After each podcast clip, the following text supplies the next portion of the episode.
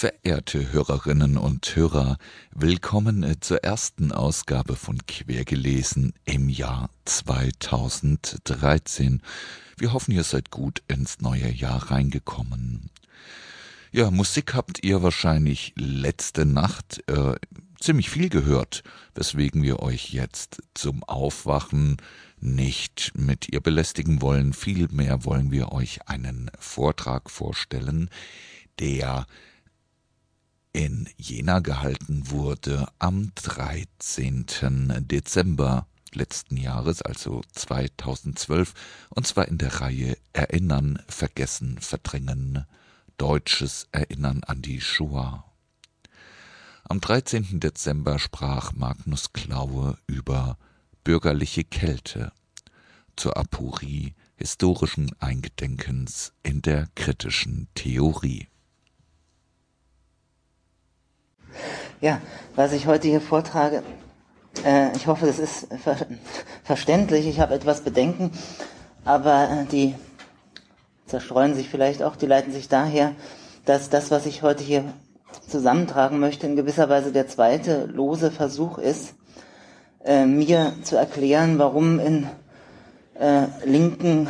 äh, antideutschen Zirkeln seit einiger Zeit wieder ein verstärktes Bedürfnis nach dem Existenzialismus besteht, insbesondere vermittelt über die Rezeption der Schriften von Jean Amery, der ja äh, nicht direkt ein Sartre-Schüler war, aber sehr viel äh, von, durch Sartre beeinflusst war lange Zeit. Äh, das äh, hat mit dem äh, Thema äh, dieser Reihe hier insofern zu tun, als meiner Ansicht nach der Grund, oder das ist zumindest eines, einer der Aspekte, mit dem ich mir das erklären kann. Der Grund für dieses Bedürfnis nach dem Existenzialismus äh, gar nicht so sehr darin besteht, dass man den Begriff der Freiheit rehabilitieren möchte, obwohl das äh, in den einschlägigen Texten zu dem Thema immer sehr stark gemacht wird, dass Sartre äh, im Gegensatz zur kritischen Theorie, insbesondere zu Adorno, denen da unterstellt wird, dass sie sozusagen eine dass sie die schlechte gesellschaftliche Totalität verabsolutieren und der subjektiven, der Freiheit des Subjekts da eigentlich kein Raum mehr bleibt, äh, dass Sartre dem gegenüber sowas wie eine eigentlich auch unverlierbare, nicht mehr ableitbare Freiheit postuliert und dass damit irgendwie ein Defizit der kritischen Theorie kompensiert werden könne. Das scheint mir aber gar nicht so der entscheidende Punkt zu sein. Das äh, kann man, glaube ich, recht schnell äh, widerlegen und auch die einschlägigen Sartre-Apologeten schreiben selbst, äh, wenn sie darauf genau eingehen, dass die kritische Theorie selbstverständlich einen, Begriff von Freiheit hat, sondern der entscheidendere Punkt scheint mir zu sein, dass mit dem Existenzialismus äh, man sowas wie einen emphatischen Begriff von Erfahrung versucht zu retten, der in der kritischen Theorie, insbesondere eben in Reflexion auf die Erfahrung oder die wenn man das noch so nennen kann, die historische Erfahrung der Shoah äh, radikal in Frage gestellt wird. Also dieser, diese Diagnose des Erfahrungsverlusts ist ja für die kritische Theorie insgesamt für die Moderne, aber dann ganz äh, spezifisch für die Erfahrung äh, der Shoah und die Reflexion darauf sehr wichtig. Und mir scheint das äh, bewusst oder unbewusst äh, der, die Annahme vorherrscht, dass über den Existenzialismus und insbesondere über die Rezeption von Amery wieder so etwas wie die authentische Opfererfahrung äh, in einem exemplarischen Sinn äh, konkretisiert werden kann und dass da sozusagen die Erfahrung der Vernichteten äh, oder derer, derer, die gerade noch entkommen sind, in einer historisch sozusagen exemplarischen Weise sich niederschlägt und dass äh, eben die kritische Theorie, indem sie gewissermaßen also böse gesagt, äh, zum Komplizen des historischen Prozesses wird, den sie eben als Totalität verabsolutiert, diese Erfahrung eben keinen Raum mehr lässt oder nur noch vom Erfahrungsverlust oder der Erfahrung der Erfahrungslosigkeit spricht. Und mir scheint, dass das einerseits in Bezug auf historisches Eingedenken, aber auch in Bezug auf die eigene Erfahrung als Subjekt äh, eben ein Bedürfnis zu geben scheint, diese, diesen Widerspruch, die, also ja, es ist ja tatsächlich in einem strengen Sinn aporetische Gedankenfigur, äh, also das aushalten zu müssen, äh, dass sowas gibt wie eine Erfahrung der Erfahrungslosigkeit, die eigentlich nicht mehr positiv artikuliert, aber trotzdem in irgendeiner Weise konstellativ oder so zur Anschauung gebracht werden muss in der Sprache, äh, dass man dieses, die, diese Aporie vermeiden oder scheinbar lösen möchte durch einen Erfahrungsbegriff, der eher aus dem Existenzialismus bezogen ist. Das ist für so die Geschichte der äh, Erinnerung an, des Eingedenkens an die Opfer in der Bundesrepublik, also auch auf der Ebene so der staatlichen Politik, äh, jetzt mal erstmal unabhängig vom Existenzialismus überhaupt ein, äh, denke ich, sehr wichtiger Punkt, dass es ab einem gewissen Punkt in der, recht früh schon in der Geschichte der Bundesrepublik eine abzunehmende Abkehr gegeben hat von dem Primat, dass die Erinnerung an die Shoah sozusagen eine Frage von Wissensvermittlung, von Geschichtskunde oder so im weitesten Sinne sei. Und dass man dem gegenüber eine Art von Erinnerung privilegiert hat, die über Erfahrung vermittelt ist, über Nachvollzug und gewissermaßen sich nicht im Begriff erschöpft. Also es gibt schon sehr früh, ich möchte das nachher noch ein bisschen genauer an einzelnen Autoren zeigen, ein Ressentiment gegen äh, das scheinbar tote historische Wissen, das äh, keineswegs in dem Sinne, dass man äh, das schlecht oder falsch findet, dass das vermittelt wird, aber in dem Sinne, dass man ja auch gar nicht zu Unrecht das Ungenügen dieser Wissensvermittlung spürt und eben die Wissensvermittlung durch eine bestimmte Form von Nachvollzug einer historischen Erfahrung ergänzen will. Und äh, diese Veränderung hat dann, denke ich, spätestens so seit, äh, seit der Wiedervereinigung äh, ist, äh, ist, en, ist eigentlich endgültig dieses Primat der vermeintlichen Vermittlung von Erfahrung so in der Pädagogik im weitesten Sinn auf diesem Gebiet auch vorherrschend gewesen. Wie diese Transformation aussieht und welche Folgen sie hat, darauf möchte ich kurz am Anfang eingehen, kann man ganz gut an einem jetzt auch schon wieder älteren Film sehen, der einer der interessantesten Auseinandersetzungen so im deutschen Kino mit dieser Thematik des Eingedenkens und der auch so der Erinnerungspädagogik ist. Den kennen vielleicht einige, der heißt Am Ende kommen Touristen. Äh, und er erzählt von einem Zivildienstleistenden, der seinen Zivildienst in Auschwitz absolviert. Und eine sehr sympathische Figur, also keineswegs so ein unangenehmer äh, zivilgesellschaftlicher Linker, sondern eher jemand, der äh, aus einem Impuls heraus sich dazu entscheidet, das zu machen. Und äh, der da damit konfrontiert wird, ähm, dass, äh, dass dieses ganze, also dass einerseits diese, diese ganze Gedenkstätte völlig durchpädagogisiert ist, äh, dass da ähm, Lehrlinge, Auszubildende und so weiter durchgeschickt werden, die, denen dann immer das gleiche pädagogische Konzept serviert wird mit den entsprechenden Opfern oder Überlebenden eben sozusagen als Stellvertreter der Opfer, die da irgendwas erzählen, aber im Grunde gar nicht als Subjekte behandelt werden. Und der Film erzählt davon, wie äh, dieser junge Mann aus möglicherweise auch in gewisser Weise aus dem schlechten Gewissen, weil er Deutscher ist, aber auch aus der Erfahrung dieser, dieser Inadäquanz, äh, dieser Form von Geschichtsvermittlung heraus, äh, zunehmend äh, aggressiv gegen diese Leute wird und es äh, zu seiner eigenen Sache macht, äh, diese, äh, äh, diese Praxis oder Routine, die da herrscht, zu torpedieren und was anderes zu machen. Und stößt dann aber darauf, dass auch die entsprechenden Überlebenden, die da vorgeführt werden, äh, von denen er geglaubt hat, dass sie sich mit ihm da solidarisieren, weil er eigentlich in ihrem Sinne glaubt, tätig zu sein,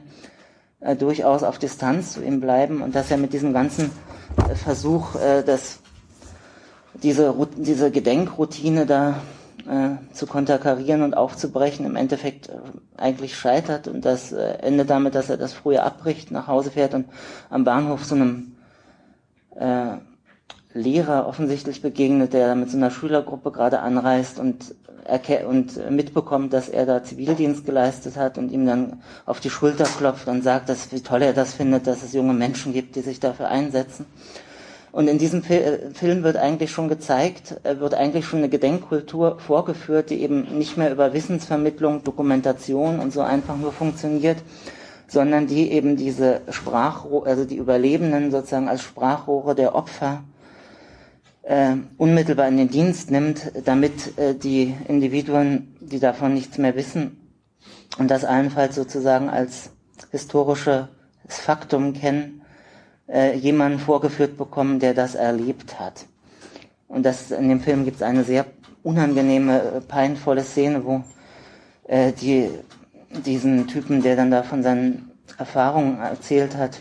diese Azubis, äh, einer von denen ihn dann fragt, äh, ob, ob sie denn mal seine Nummer sehen können. Und dann zeigte die halt vor und, und ein anderer sagt dann, dass man das ja kaum noch erkennt oder so. Und der sagt dann, ich habe sie nicht nachmachen lassen.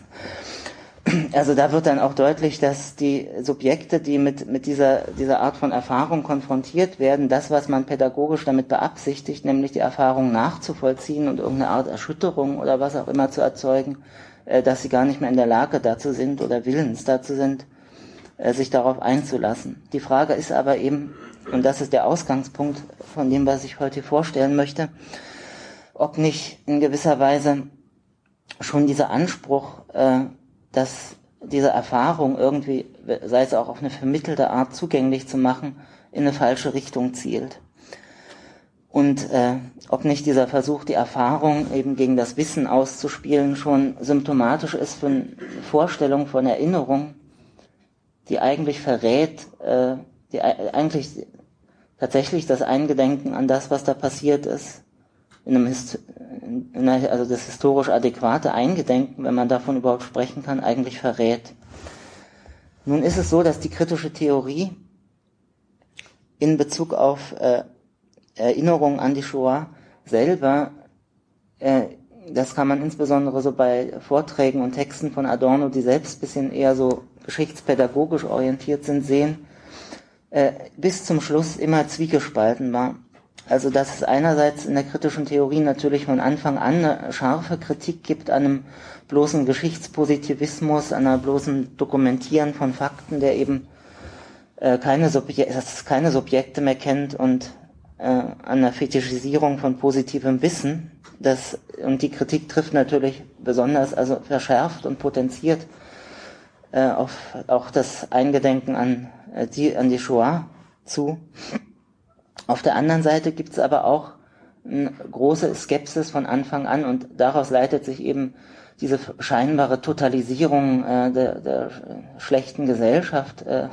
die, äh, dieser Impuls her, den man der kritischen Theorie heute wieder vorwirft, gibt es auch eine Skepsis gegenüber eben diesem äh, der, der Möglichkeit, Erfahrung überhaupt noch zu vermitteln. Und die ist nicht nur in Bezug auf die Shoah begründet, sondern es gibt schon ja bei Benjamin und in Texten, die ganz anders gelagert sind, sehr früh und vorher die Diagnose des Erfahrungsverlustes als eine für die Moderne insgesamt gültige. Also das ist etwas, was die kritische Theorie eigentlich spätestens auf die äh, Zeit so ähm, des Zer Zerfalls der bürgerlichen Gesellschaft im frühen 20. Jahrhundert schon bezieht, dass eben diese Subjekte eigentlich Erfahrung nur noch machen können als etwas, was sich entzieht. Und der Versuch, Erfahrung trotzdem noch zu retten, äh, nicht eben nicht zu konservieren, aber zu retten, äh, durchzieht ja die gesamten Texte der frühen Autoren der kritischen Theorie. Und dieses Problem wird dann eigentlich durch die Reflexion auf Auschwitz, äh, insbesondere in der negativen Dialektik, nur noch zugespitzt und verschärft. Also es gibt einerseits eine Kritik am Wissensfetischismus, andererseits auch eine Kritik an der Hypostasierung der Erfahrung. Und eben die hat unter anderem auch zu der Skepsis der kritischen Theorie gegenüber dem Existenzialismus geführt. Der Existenzialismus ist, denke ich, schon in seinen Vorformen, so in der Existenzialontologie bei Heidegger, dem man ja auch äh, immer so philosophiegeschichtlich äh, zuschreibt, dass er die Phänomenologie sozusagen, dass er in die Phänomenologie das Subjekt wieder eingebracht habe, äh, eigentlich schon da ein philosophischer Reflex auf, auf, die, auf diesen er Erfahrungsverlust, also auf die zunehmende Schwierigkeit und Problematik äh, der Subjekte überhaupt noch Erfahrungen zu machen, indem eben einer, einer Gesellschaft, die das zunehmend verunmöglicht, wieder Erfahrung scheinbar sozusagen auch als existenzielle, die jeden angeht, im Nachhinein wie in so einer Infusion verabreicht wird. Und der Existenzialismus äh, kritisiert natürlich in vielen Punkten Heidegger auch, aber ist, denke ich, also jetzt der französische Existenzialismus, aber ist, denke ich, in einer ähnlichen Weise auch ein Versuch, die Erfahrung der, eigentlich der Nichtigkeit der Subjekte, der Subjekte umzumünzen in eine je subjektive Erfahrung, die die Subjekte dann doch wieder konstituiert und erfüllt. Äh, und die Probleme, die dabei entstehen, dass nämlich dann diese Erfahrung wiederum so abstrakt ist, dass sie sich für alles und nichts geltend machen kann, kann man an einem frühen Text sehen, der auch äh, die Frage nach dem Umgang mit der Shoah schon betrifft. In einem frühen Text von Wolfgang Port aus Ausverkauf, den er glücklicherweise in die Rubrik Schubladentexte eingeordnet hat, der aber ziemlich katastrophal ist. Daraus möchte ich mal einen etwas längeren Abschnitt vorlesen, denn da geht es auch direkt um den Existenzialismus. Äh, da heißt es, durch die physische Vernichtung in der dritten Welt, um Auschwitz geht es in diesem Text explizit gar nicht, wurde die Verelendung in den Metropolen erst identifizierbar, als Ohnmacht dieser Vernichtung Einhalt zu gebieten. In der Erfahrung absoluter Ohnmacht eines so selbstlosen wie selbstverständlichen Willens, dem, dass die US-Armee mit dem Völkermord in Vietnam aufhören soll, schlug den Menschen in den Metropolen die Stunde der Wahrheit. Sie gewahrten die grenzenlose Nichtigkeit ihrer eigenen Existenz. Der Existenzialismus, worin sich das Bewusstsein von der Absurdität der eigenen Existenz eine Epoche lang ausgedrückt hatte, war politisch interpretierbar geworden. Aus der Evidenz des praktischen Zusammenhangs zwischen der physischen Vernichtung der Menschen in der dritten Welt und der eigenen moralischen und politischen Nichtigkeit und Ohnmacht wiederum bezog der Kampf gegen diese seine politische Vernunft, seine moralische Entschlossenheit und praktische Radikalität. Man glaubt nicht, dass das Wolfgang Port ist.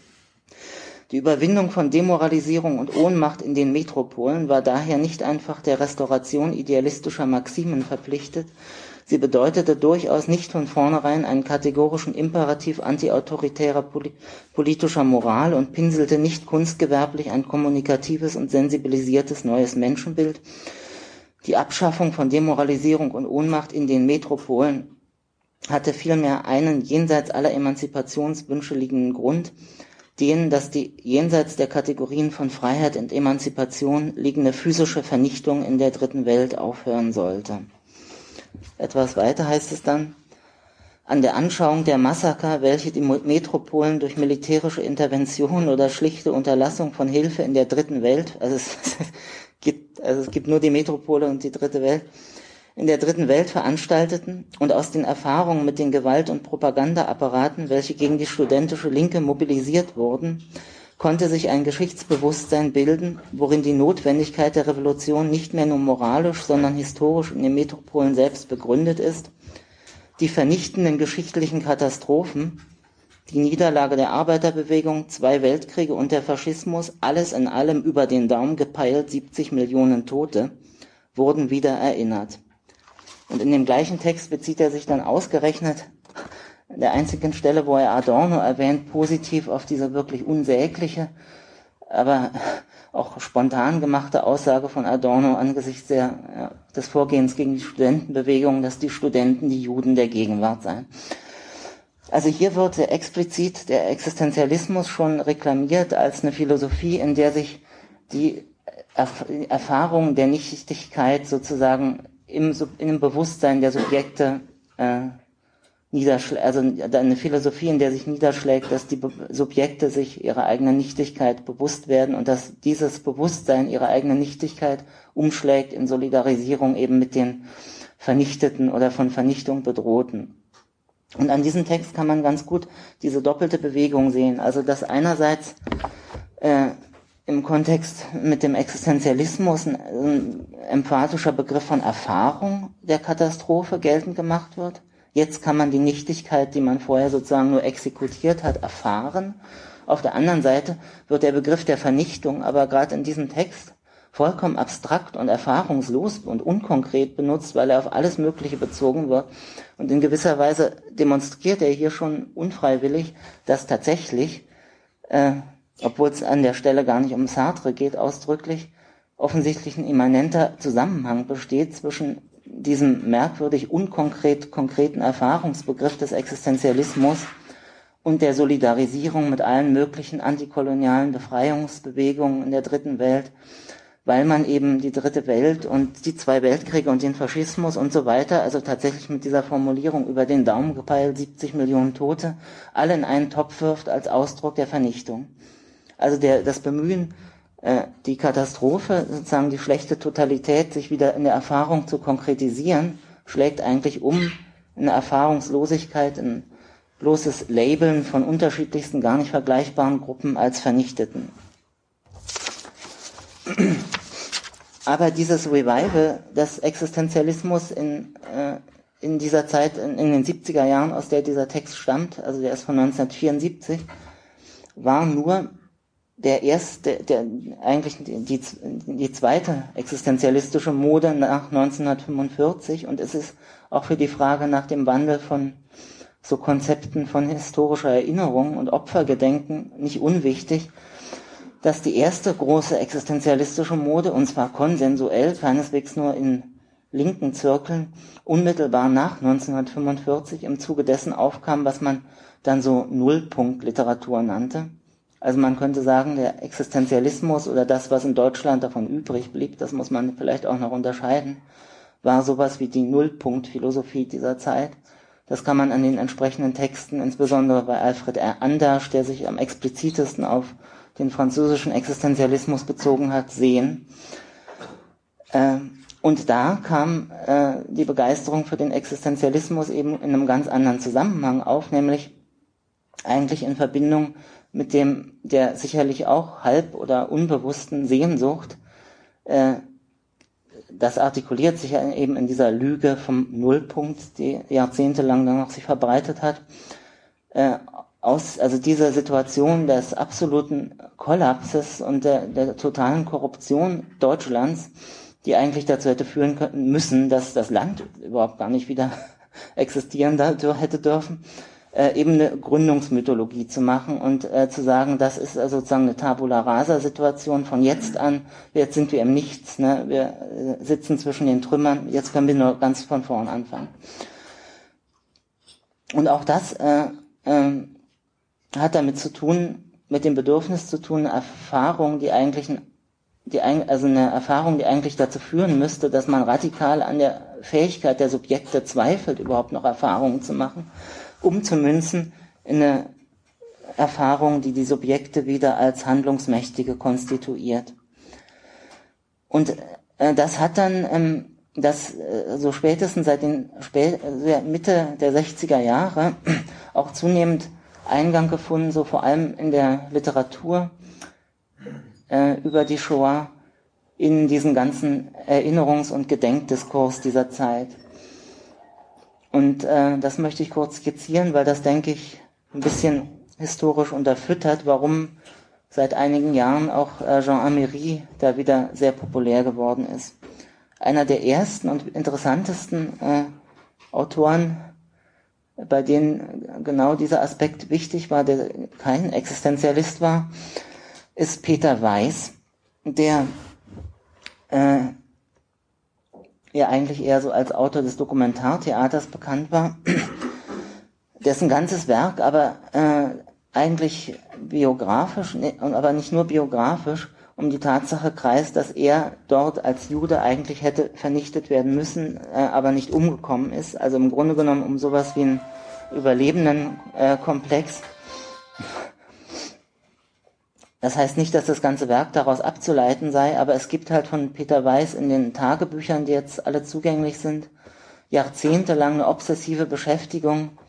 äh, damit, die sich dann in einem Text, den er auch veröffentlicht hat, der hohe Wellen geschlagen hat, Meine Ortschaft, wo er von einem Besuch in Auschwitz berichtet,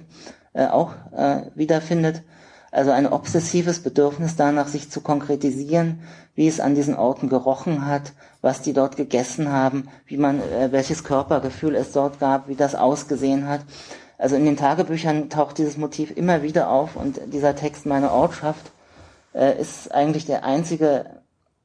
publizierte Text, wo das unmittelbar äh, genau eigentlich um dieses Bedürfnis geht, sich gewissermaßen aus Kompensation der Erfahrung, dass man eben nicht dort war, dass er eigentlich ja gar kein Opfer war, äh, dass er aber die Notwendigkeit verspürt, sich mit den Opfern zu solidarisieren und an sie zu erinnern, äh, dass daraus eine Obsession erweckt, deren Erfahrung gewissermaßen symbolisch nachzuholen an den entsprechenden Orten. Und dieser Text Meine Ortschaft war der Grund, äh, warum Paul Celan, auf den ich nachher gleich noch kommen werde, äh, sich geweigert hat, in den gleichen Sammelband einen bereits äh, zugesagten Text von sich äh, äh unterbringen zu, äh, zu, lassen, weil er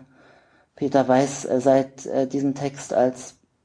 Faschisten begriffen hat und nie mehr mit ihm geredet hat und jeden Kontakt mit ihm verweigert hat. Das ist nicht uninteressant, weil Celan dann für einen ganz anderen Umgang mit dieser Thematik der Erfahrung und des Zusammenhangs von Erfahrung und Erinnerung steht. Bei Peter Weiß ist das Ganze sozusagen noch in gewisser Weise als eine Reaktion äh, von jemandem zu begreifen, der mit ganzer, äh, natürlich voller Legitimität sich äh, sein Leben lang damit beschäftigt hat, äh, in, in seiner Literatur, wie es möglich ist, sozusagen diesen, äh, diesen unendlich vielen Menschen, die da gestorben sind, also dem noch irgendwie Ausdruck zu verleihen in der Literatur. Und dass dieses sogenannte Dokumentartheater, insbesondere wenn man die Ermittlungen liest, kann man das sehen, er ist eigentlich auch nicht wirklich ein Dokumentartheater, sondern ein Versuch über die Dokumente, also eben dieses gewissermaßen positivistische Material, das besteht ja fast nur aus Zitaten, äh, aus diesem Prozess, äh, gleichzeitig trotzdem die Personen, die da gesprochen haben, gewissermaßen äh, zur Anschauung zu bringen. Also eigentlich ist es in gewisser Weise auch ein Versuch der Aufhebung des Dokumentartheaters, eben mit dem Bedürfnis dahinter, wieder eine Erfahrung daraus zu machen, die irgendwie ästhetisch vermittelt auf die Bühne gebracht werden soll. Und genau dieses Bedürfnis, die Erfahrung nachzuholen, scheint mir eben auch an dem Interesse äh, für Amerie schuld zu sein. Dafür kann auch Amerie nichts. Also es geht jetzt hier nicht darum, äh, die, die, diese Texte haben eine ganz eigene Integrität, wenn man weiß, wer er ist und warum er geschrieben hat. Nur, ähm, das möchte ich vielleicht an der Stelle, weil das zu Peter Weiß passt, kurz einfließen lassen. In einem der ersten ähm, Universitätsseminare, was ich, äh, die ich damals äh, gemacht habe zu diesem Thema historisches Eingedenken, Shoah und Opfergedächtnis, ging es auch sehr viel um Amerie. Und da äh, gab es eine Sitzung, wo auch die Irene Heidelberger-Leonard, die diese Ausgabe mit herausgibt, mit anwesend war. Und wo der Text Die Tortur, um den es ja fast ausschließlich geht in diesem ganzen Zusammenhang, besprochen wurde. Und dann die verschiedenen Studenten offenbar äh, schon sorgfältig instruiert durch die Dozentin, sich regelrecht übertroffen haben, äh, in einem äh, merkwürdigen äh, Wettbewerb äh, dabei auszutesten, wer denn am längsten durchgehalten hat. Also es ging dann die ganze Zeit in der Diskussion um diesen Text nur darum, wie lange man das aushalten kann, den zu lesen und wo man sozusagen abbrechen musste. Also das wurde eigentlich wirklich identifikatorisch wie irgendein Kolportageroman gelesen. Äh, und offensichtlich gilt es dann, äh, diesem Bewusstsein als Ausweis von, von besonderer Radikalität oder so, wenn man das eben ganz und gar erträgt. Also, ähm, das, und das ist, glaube ich, nicht zufällig, dass sich das gerade an diesem Text entzündet, weil eben gerade in der Tortur es eben nicht um die eher bürokratischen und anonymen Aspekte des, Konzentra des KZ-Systems ging, also tatsächlich um Massenvernichtung, um Annullierung von Individualität und massen, massenweise Annullierung von Leben, sondern weil in der Tortur und in der Folter ja das Subjekt, das damit ausgelöscht wird, gewissermaßen noch als Erfahrbares irgendwie aufzuleuchten scheint. Also es gibt irgendwie in diesem Text auch so eine Art Mythologie der Folter fast, äh, oder zumindest kann man das so lesen, die den Text offenbar besonders äh, anfällig macht für so eine merkwürdige identifikatorische Rezeption. Das alles könnte man so zusammenfassen, dass es da, wenn auch mit gutem Willen, immer darum geht,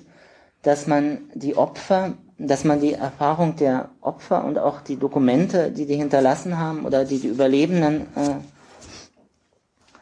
geschrieben haben, gewissermaßen als eine Vorlage, als ein Modell benutzt, um, die, um deren Erfahrung gewissermaßen, wenn auch symbolisch oder vermittelt am, am eigenen Leib zu reproduzieren.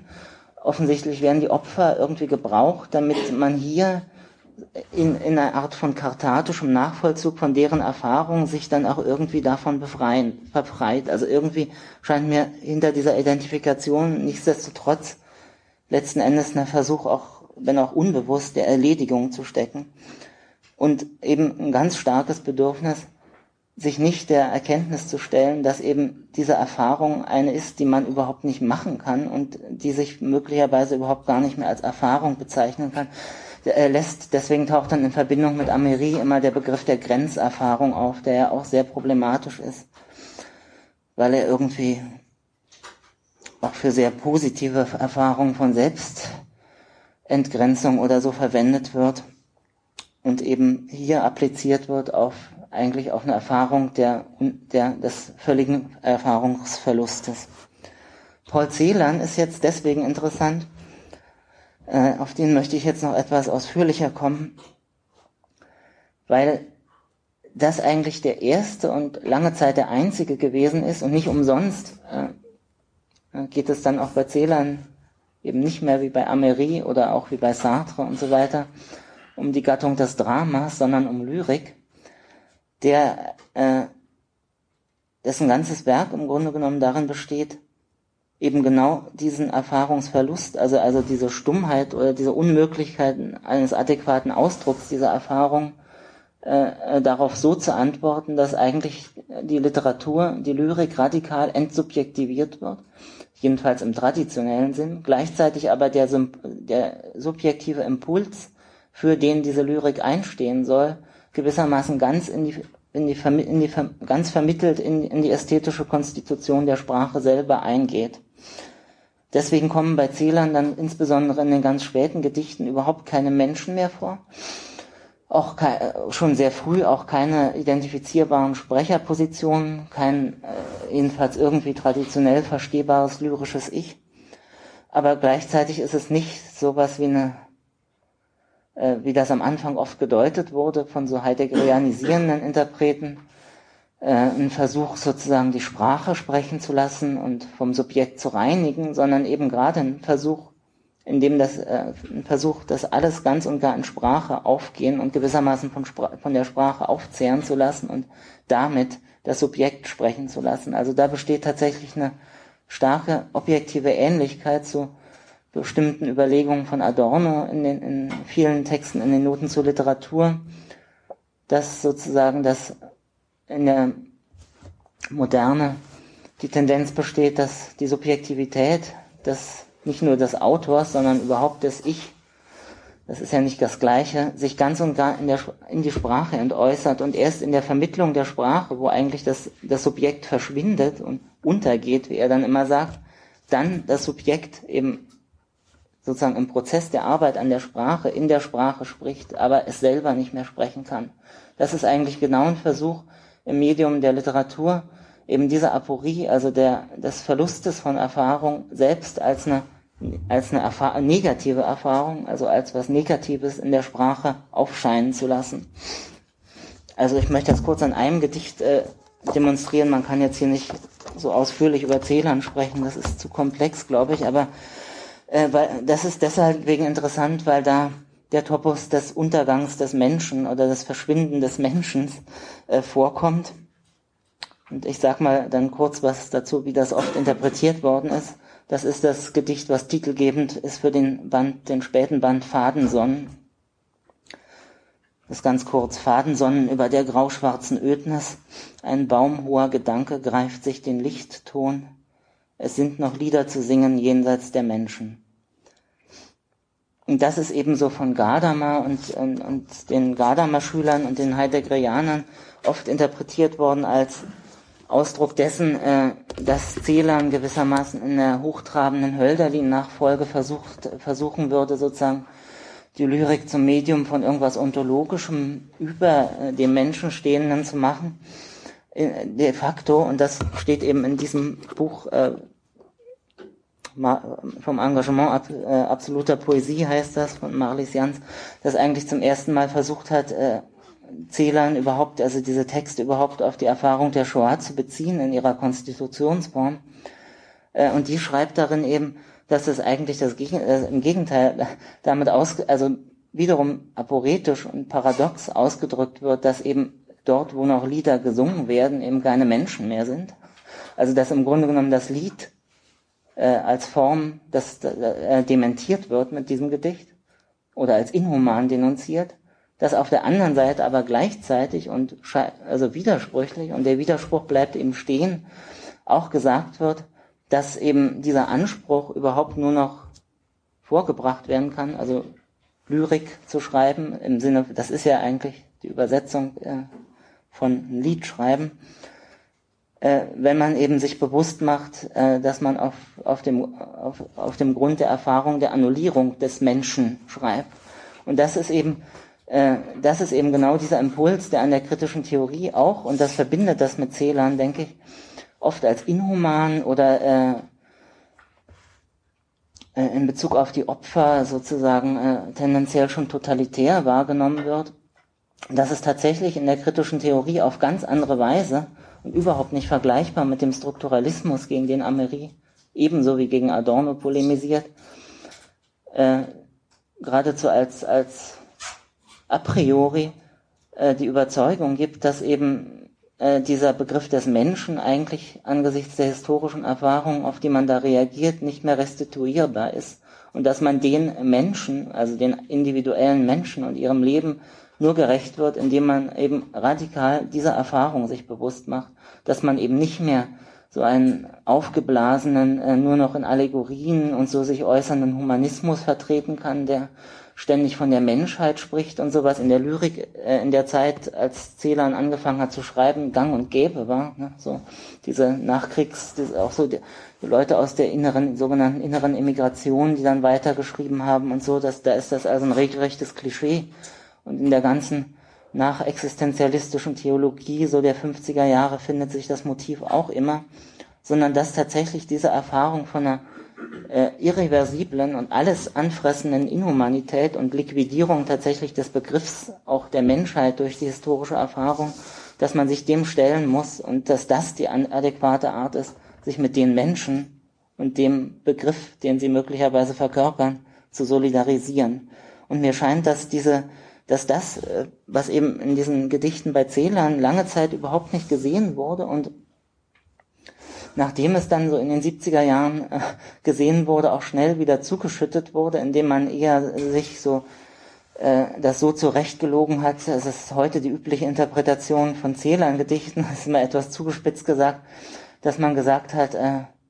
also eine solche inkommensurable Erfahrung kann man nur in dunkler Sprache artikulieren. Also damit wird dann diese Aporie auch wieder gekittet. Also das, was, was in diesen Gedichten, gerade von jemandem, der sich überhaupt nicht als Sprecher der Opfer verstanden hat und auch immer abgewiesen hat, äh, Opfer gewesen zu sein, sondern eben gesagt hat, dass er sich damit beschäftigt, äh, dass das eigentlich äh, zu, die, die, das, was man an Zählern sich konkretisieren könnte und wo auch das Potenzial läge äh, in der kritischen Theorie in Bezug auf, äh, auf die Frage, wie dann überhaupt sowas wie die Erfahrung der Shoah überhaupt wie dem Ausdruck verschafft werden kann, dass das zugedeckt wird, indem man jetzt mit Amery äh, jemanden hat, der also erstens eben das nicht auf dem Gebiet der Ästhetik macht, ne? und, und der zum anderen es ermöglicht, äh, also eine identifikatorische Interpretation ermöglicht, die eben das, was dann an der kritischen Theorie als kalt, als tendenziell totalitär oder hegelianisch sozusagen wahrgenommen wird, äh, die, die das scheinbar, äh, scheinbar überschreitet, obwohl in Wahrheit vielleicht gar nicht Amery selbst, aber eine bestimmte Rezeption von ihm eigentlich ein Rückfall hinter diesen Erkenntnisstand ist. Um äh, noch kurz einen anderen Autor einzuführen am Ende, äh, auf den komischerweise in dieser ganzen Diskussion über Amery kaum eingegangen wird, der aber, denke ich, bis in die Begrifflichkeit hinein ganz gute ein ganz gutes Gegenbild wäre zu dieser existenzialistischen Form der Rehabilitierung von Erfahrung, möchte ich am Ende auf Imre Kertész oder Kertész, äh, ich weiß gar nicht, wie man das richtig ausspricht,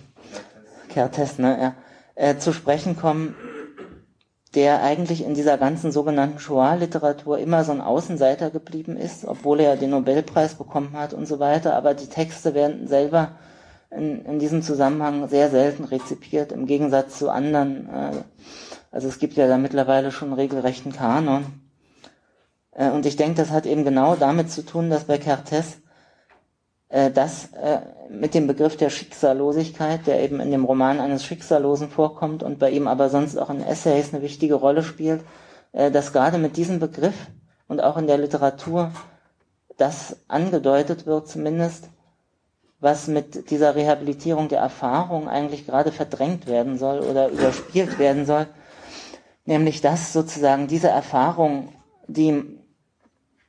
diese Person, äh, die autobiografisch gewissermaßen verkleidete Hauptfigur im Roman eines Schicksallosen macht, eben keine mehr ist, die in irgendeiner Weise exemplarisch ist für, für was Allgemeines und dass sich selbst im Negativen aus dieser Erfahrung eben nichts, nichts ableiten lässt und keine Hilfe gewissermaßen zu erwarten ist. Also dass eigentlich der, das Exemplarische von Erfahrung selbst annulliert ist. Und genau das, darauf zielt er mit diesem Begriff der Schicksallosigkeit. Es gibt einen anderen Essay von ihm, wo er das bisschen ausführt. Der heißt die Überflüssigkeit der Intellektuellen, der auch wieder etwas problematisch ist, weil er dann sehr verwaschenen Begriff von Ideologie hat, aber der ist deswegen interessant, weil er da da dann den Begriff der Erfahrung einführt, interessanterweise als Negation von dem, was er Ideologie nennt. Äh, was aber äh, Ideolog Ideologen sind für ihn sozusagen die äh, Sprachrohre der Gedenkpolitik oder der historischen Erfahrung, also die Intellektuellen, die sich hinstellen und aufspreizen als Stellvertreter oder Hüter der Erfahrung von, äh, von eben diesen Menschen, die überhaupt nicht mehr zu einer repräsentativen Erfahrung irgendwie stilisiert oder synthetisiert werden kann. Und was er dann Erfahrung nennt, ist eben genau das, was, was das, was er Ideologie nennt, also dieses Moment der Stellvertreterschaft, äh, der, der, der Stellvertreterschaft, die überhaupt erst diesen Begriff des Zeugen als was irgendwie Repräsentativem hervorgebracht hat, die gerade das durchkreuzt. Also Erfahrung nennt er eigentlich sozusagen die Augenblicke, wo, wo dem Subjekt deutlich wird, dass genau das, was damit angemaßt wird, überhaupt nicht funktioniert. Also eigentlich eine, eine Nichterfahrung. Und das finde ich eine recht interessante Bewegung, die sehr gut passt zu diesem äh, Roman eines Schicksallosen, der jahrzehntelang ja in Ungarn nicht veröffentlicht werden konnte und dann auch in Deutschland erst sehr viel später in der Übersetzung veröffentlicht wurde und gerade in Deutschland am Anfang unglaubliche Empörung ausgelöst hat. Also äh, man hat ihm da zum Teil regelrecht Ver Relativierung oder Leugnung des Holocausts vorgeworfen wegen dieses Buches. Und das hat eben damit zu tun, dass er da aus der Perspektive eines Kindes äh, sozusagen in, in eine Art von angeschauter Naivität, würde ich das nennen,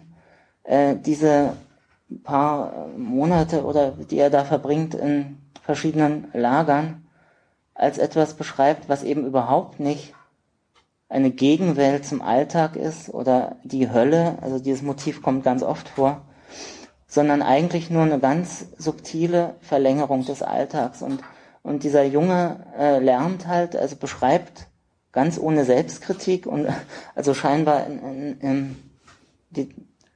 es gibt keine reflexive Distanz des Erzählers auf die Zeit, als er so alt war, sondern die Erzählung übernimmt irgendwie diese Perspektive des Kindes. Das erinnert äh, teilweise in der sprachlichen Form sehr stark auch an Kafka, interessanterweise. Äh, und äh, es wird eben aus dieser Perspektive des Kindes eigentlich gar nicht gesagt, aber vordemonstriert, dass äh, tatsächlich äh, man, dass, dass auch dieser ganze, dieses, dieses ganze Lagerleben ein geschlossener Mikrokosmos war, in dem man weiter existieren konnte und in dem es man sich, also in dem das alles irgendwie weiterging. Und genau dieser Ausdruck äh, dass man da Mensch bleiben konnte, während man am eigenen Leib und an allen anderen erfahren hat, dass man, dass die eigene Menschlichkeit annulliert wird und dass man selber auch noch dabei mitmacht, sie zu annullieren, weil es gar nicht anders geht. Also genau das äh, wurde irgendwie insbesondere in Deutschland als skandalös wahrgenommen. Ich möchte kurz, äh, und dann äh, komme ich auch bald zum Ende, zwei Passagen daraus vorlesen. Also eine, um deutlich zu machen, äh, wie das sprachlich gemacht ist, für die, die das nicht kennen und was möglicherweise als äh, so empörend wahrgenommen wurde. Man müsste vielleicht diese Textstelle, die ich jetzt vorlese, das wäre mal ein interessantes Experiment, mit dem Torturtext von Amery mal gegenüberstellen und sich überlegen, wie da eigentlich so, ein, so eine extreme Erfahrung von Entmenschung und völliger Selbstdissoziation auf eine ganz andere Art hier beschrieben wird. Das ist eine knappe Seite. Ich möchte behaupten, dass wir bestimmte Begriffe erst in einem Konzentrationslager wirklich verstehen. In den dummen Märchen meiner Kindheit kam zum Beispiel häufig jener Wandergesell oder arme Bursche vor, der sich um der Königstochter Hand willen beim König verdingt, und das umso lieber, als es nur für sieben Tage ist. Aber sieben Tage sind bei mir sieben Jahre, sagt ihm der König. Nun also genau das Gleiche könnte ich auch vom Konzentrationslager sagen.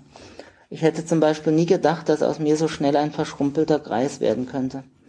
Zu Hause braucht das Zeit, mindestens 50 bis 60 Jahre. Hier hatten schon drei Monate genügt, bis mich mein eigener Körper im Stich ließ. Ich kann sagen, es gibt nichts Peinlicheres, nichts Entmutigenderes, als Tag für Tag zu verfolgen, Tag für Tag in Rechnung zu stellen, dass an uns schon wieder so und so viel abgestorben ist. Zu Hause war ich, auch wenn ich nicht besonders viel Aufmerksamkeit darauf verwendet hatte, so im Allgemeinen mit meinem Organismus im Einklang gewesen.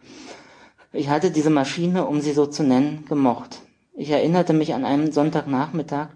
wie ich im schattigen Zimmer einen aufregenden Roman las, während meine Hand mit wohltuender Zerstreutheit die nachgiebig glatte, goldflaumige Haut meiner von Muskeln gespannten, sonnengebräunten Oberschenkel streichelte.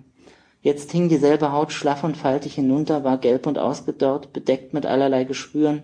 braunen Ringen, Rissen und Sprüngen, Falten und Schuppen, die besonders zwischen den Fingern unangenehm juckten. Kretze stellte Bandi Zitrum, das ist da sein Freund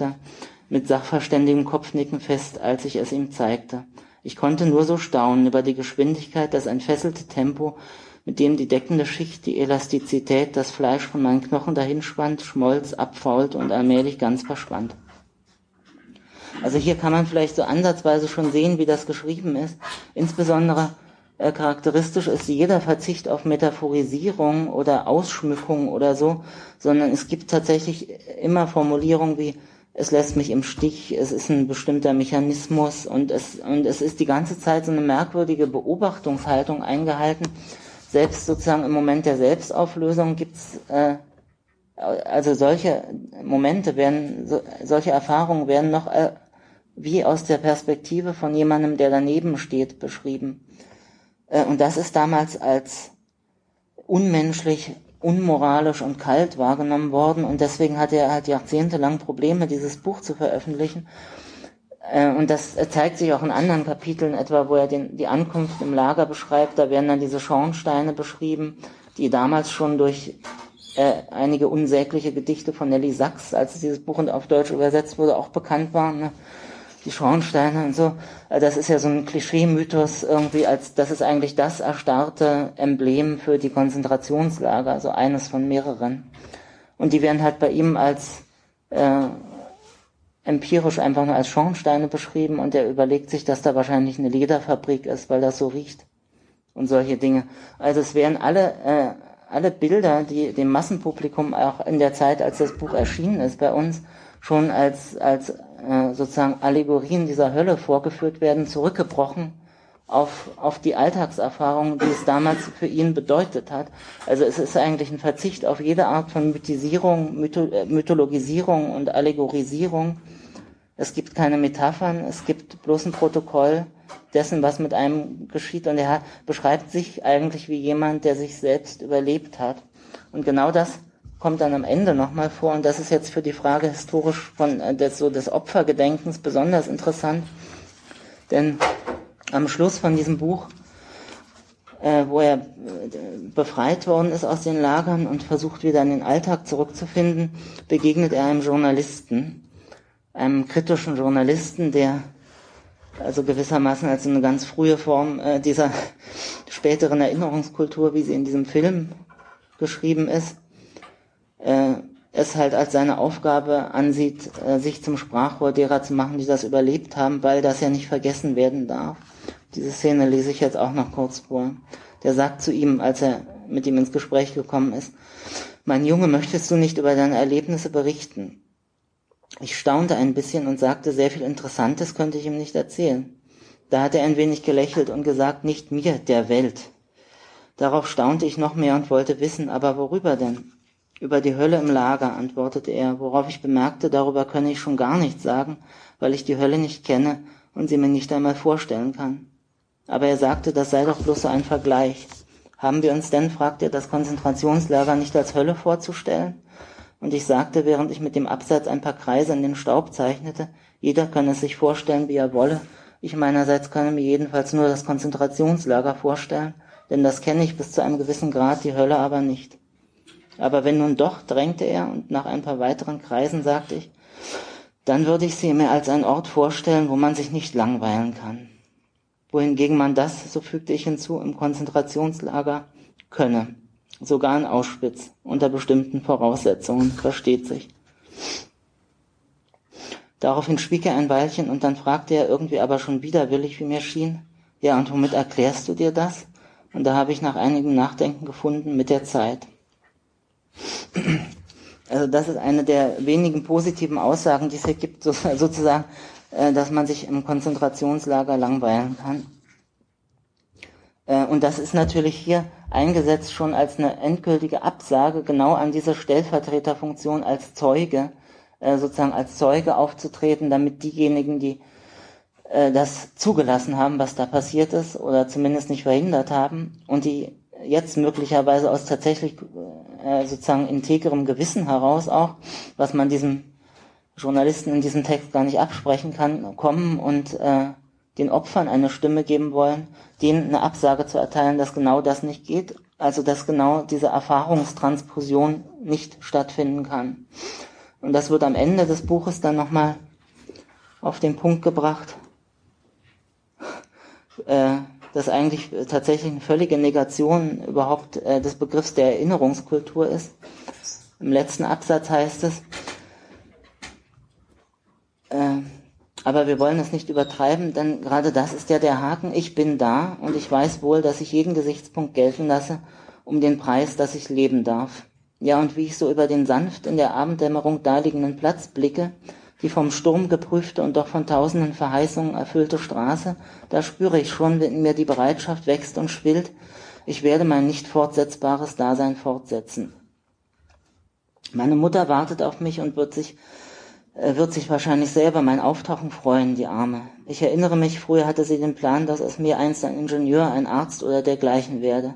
Es wird aller Wahrscheinlichkeit nach auch so werden, wie sie es wünscht. Es gibt keine Absurdität, die man nicht ganz natürlich leben würde. Und auf meinem Weg, das weiß ich schon jetzt, lauert wie eine unvermeidliche Falle das Glück auf mich.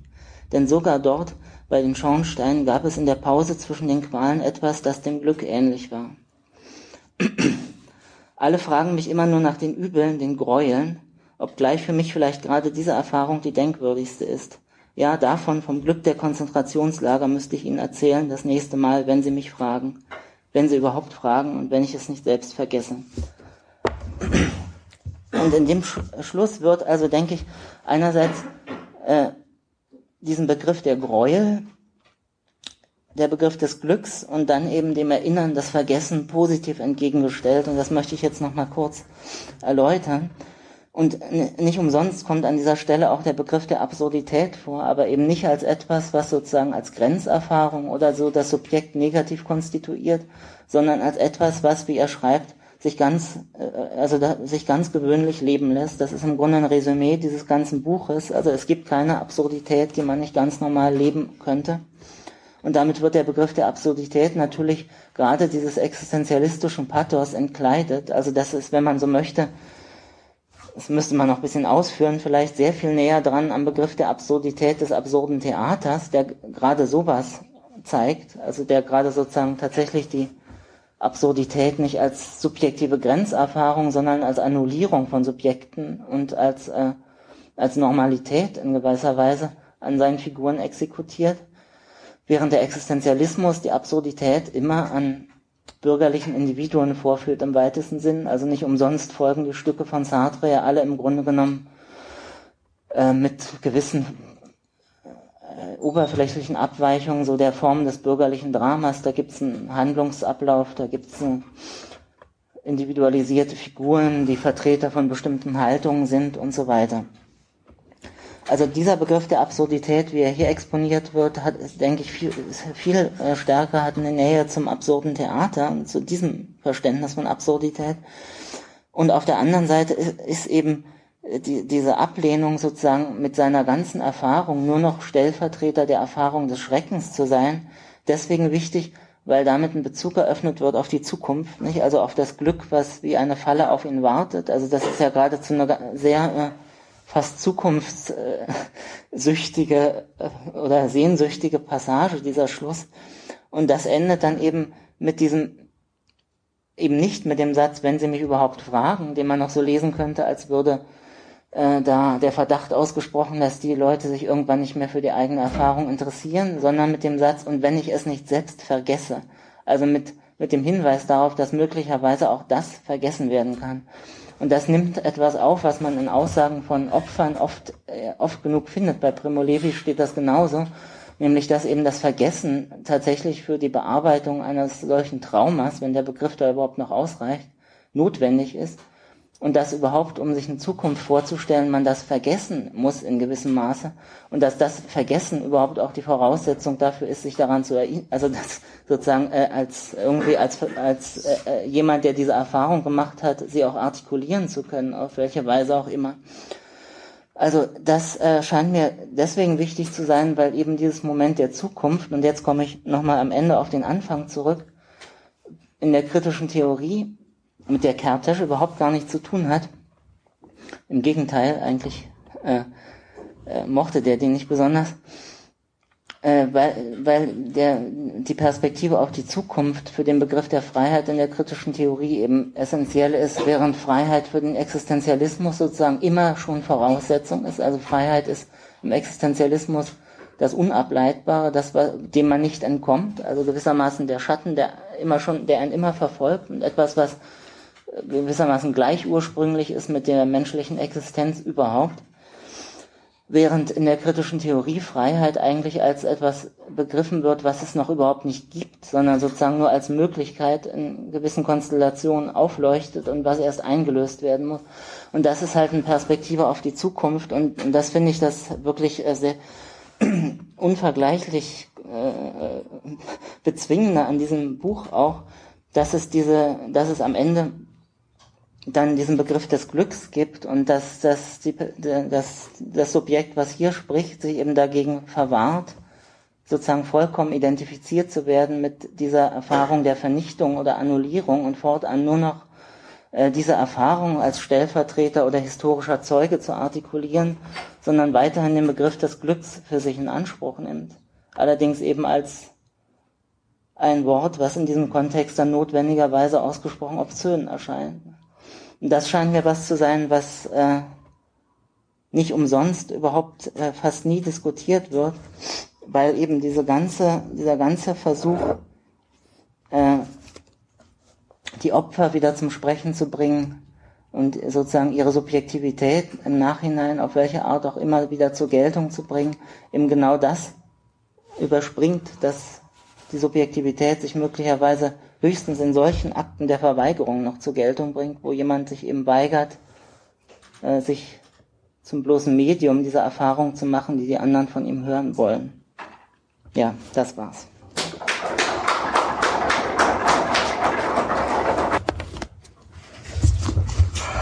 Also ich habe die Frage, ob du den Eindruck hast, dass wir, als wir in der Gruppe deinen verschlungenen Argumenten folgen konnten. Also ich muss sagen, es vage klar geworden, was du sagen willst. aber im Grunde weiß es eigentlich nicht so Also am Ende bleibt für mich irgendwie der Eindruck, am besten ist das Erinnern vergessen. Aber bis dahin gibt es ja ungeheuer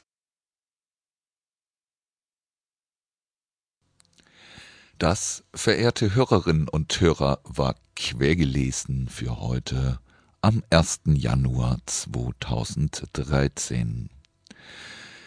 Ihr hörtet einen Vortrag, den Magnus Klaue am 13. Dezember letzten Jahres 2012 in Jena gehalten hat über bürgerliche Kälte zur Aporie historischen Eingedenkens in der kritischen Theorie. Wir hoffen natürlich, dass ihr quergelesen auch im neuen Jahr gewogen bleibt freuen uns, wenn ihr freies Radio unterstützt und setzen einfach weiterhin darauf, dass ihr euch nichts gefallen lassen werdet. Bis zum nächsten Mal. Tschüss.